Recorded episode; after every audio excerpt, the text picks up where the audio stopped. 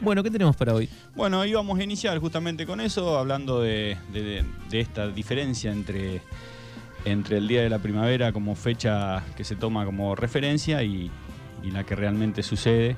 eh, en este caso el, el 23 de septiembre, que tiene que ver con la rotación de la Tierra, con la traslación, con el ángulo en, que, en el que se encuentra eh, la Tierra. eh, para aquellos terraplanistas que alguna vez podrán explicar todas esas, cosas desde otro lugar, ¿no? Esos Por suerte son menos. esos negacionistas de que, de que la Tierra es, es plana, eh, bueno, hay un montón de estudios científicos que han comprobado que, que la Tierra en realidad es, es esférica, ¿no? Así que bueno, hoy comienza, comienza la, el ¿Te- 23 de septiembre estaría algún comenzando amigo? la primavera. No, no, no, no, no, creo que no. Si uno busca así en el, en el círculo de amigos, no. Pero No, hay perdidos no, en el mundo. Hay, hay, hay. Y lo que pasa que pasa con todo, ¿no? Pasa, ha pasado mucho en este último tiempo con, con la política eh, también. Eh, hoy en día eh, las redes sociales te convencen de un montón de cosas. Tanto reel, tanto reel. Está todo tan bien hecho y tan digitado y, y todo tan estudiado para, para convencerte de cosas que aún están ya súper probadas y súper estudiadas.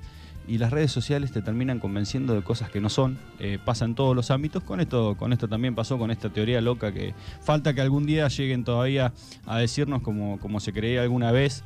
Eh, que, la Tierra estaba dividida en dos y sostenida por grandes elefantes, ¿no? Como, como se pueden ver algunas imágenes. bueno, falta que, que alguna vez alguien se convenza de eso también. Pero bueno, las redes sociales son muy buenas para muchas cosas y hacen mucho daño para, para otras, ¿no? Es verdad. Eh, ante la duda, siempre es preferible agarrar un libro o consultarle a alguien que realmente la tenga clara o buscar eh, información eh, verdadera eh, en las redes, en, en internet, que la hay.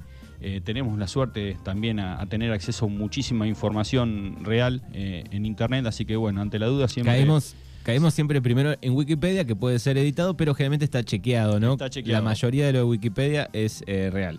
Sí, pero bueno, ante la duda siempre es bueno estudiar y, y investigar, ¿no? No quedarse siempre con, con lo primero que nos dice. Aparte, es rapidísimo y no lo vemos en 15 segundos, en 30 segundos, en un minuto, y nos quedamos con esa por ahí. Exactamente.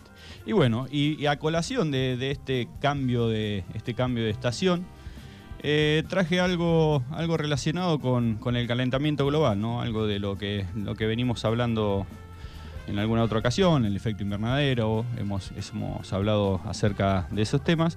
Hoy traje récord de temperaturas en julio del 2023. Fue el mes más caluroso registrado en la Tierra. Estamos hablando del hemisferio norte, que hoy estarían terminando eh, su estación de verano, ¿no? El Observatorio Europeo Copernicus señaló que las mediciones de la atmósfera fueron 0,72 grados más altas que los promedios recientes del mismo mes entre 1991 y 2020. Julio del 2023 batió ampliamente el récord del mes más caluroso registrado en la Tierra, con 0,33 grados más que el anterior récord de julio del 2019, anunció este martes el Observatorio Europeo Copernicus. El mes pasado también estuvo marcado por olas de calor e incendios en todo el mundo, con temperaturas medias en la atmósfera de un 0,72 grados más altas que las medias recientes de entre julio de 1991 y 2020. El suspenso entre los especialistas era escaso, ya que el 27 de julio, incluso antes de que terminara el mes, los científicos habían considerado extremadamente probable que julio del 2023 fuera el mes más cálido jamás registrado, de todas las estaciones combinadas.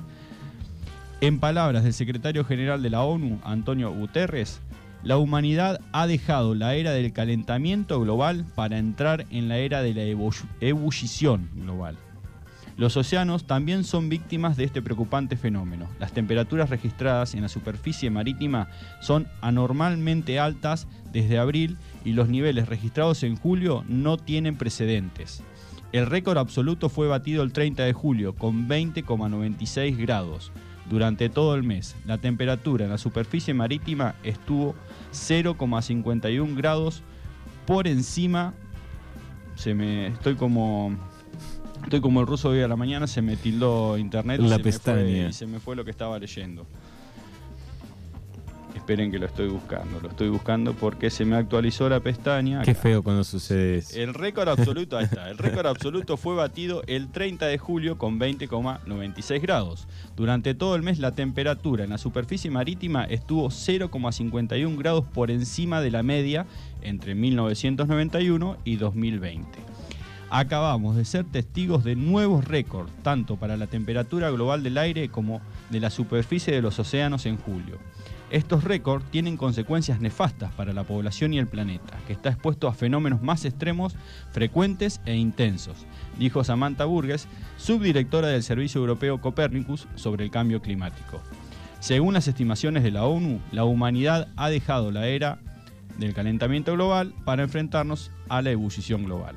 Los signos del calentamiento global provocados por la actividad humana, empezando por el uso de combustibles fósiles, carbón, petróleo, gas, han aparecido simultáneamente en todo el mundo. Grecia sufrió grandes incendios como Canadá, que por otra parte fue víctima de terribles inundaciones. Las olas de calor sucesivas en el sur de Europa, el norte de África, el sur de Estados Unidos y parte de China han sido aplastantes. La red científica World Weather Attribution, una profe de inglés me mata como pronuncio yo las cosas en inglés, ya concluyó que las recientes olas de calor en Europa y Estados Unidos habrían sido prácticamente imposibles sin el efecto de la actividad humana. Copérnicus también indica que el hielo marino antártico ha alcanzado sus niveles más bajos en un mes de julio desde el inicio de las observaciones satelitales, un 15% por debajo del promedio durante dicho mes. 2023 es el tercer año más cálido hasta el momento, con 0,43 grados por encima del promedio reciente y una temperatura media global en julio de 1,5 grados por encima de los niveles preindustriales.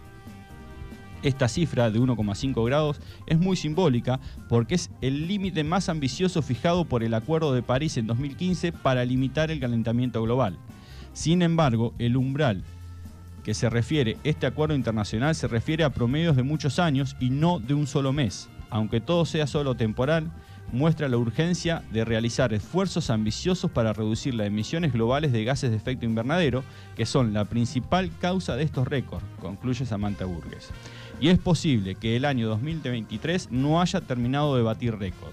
Para el 2023 se espera un final de año relativamente cálido por el desarrollo del fenómeno del niño, recuerda Copérnicus. Este fenómeno climático cíclico sobre el Pacífico es de hecho sinónimo de calentamiento global adicional. Bueno, esto es más que nada para introducirnos a lo que nos espera eh, a nosotros en el hemisferio sur eh, en el próximo verano. ¿no? Eh, si bien a lo largo de, la historia del planeta se han producido ciclos de calentamiento y de enfriamiento eh, que corresponden al, ciclo normal del planeta. Siempre hablamos, eh, porque por ahí hay alguno que los discute, que dice que el calentamiento global no existe, que, el efecto invernadero no, no tiene influencia. Es verdad que, que la Tierra ha atravesado por distintos ciclos en, estos millones de años en el que ha sufrido épocas de mucho frío, las épocas de glaciaciones y épocas de, mayor temperatura. Eh, siempre es importante resaltar que eh, el efecto que produce el ser humano en estos ciclos es que potencia todo. Claro, los marca más y se van elevando, ¿no? Se van elevando. Y el gran problema son las consecuencias que se generan al magnificar o al aumentar estos ciclos normales de la naturaleza, porque si fueran ciclos normales, eh, todos los ecosistemas se irían adaptando de manera natural, eh, porque corresponderían a un ciclo natural, pero cuando se ve tan afectado por la acción del ser humano, eh, no da tiempo a los ecosistemas a adaptarse a, a, estas, a estos grandes cambios. ¿no? Por eso es importante resaltar el efecto que ha tenido el ser humano sobre sobre estos ciclos eh, en el planeta. ¿no? Estaba viendo, creo que ayer lo leí, eh, las temperaturas de invierno en, Brasil, ¿no? Eh, altísimas. Altísimas. Bueno, nosotros hemos tenido también, hemos tenido en mayo días primaverales, por ejemplo.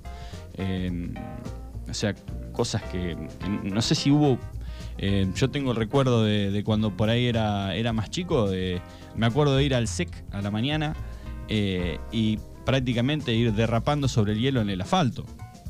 Eh, de las tremendas heladas que, que se caían. Y hace rato que no se ve tanta el helada asfalto, seguida, el- ¿no? el asfalto se congelaba.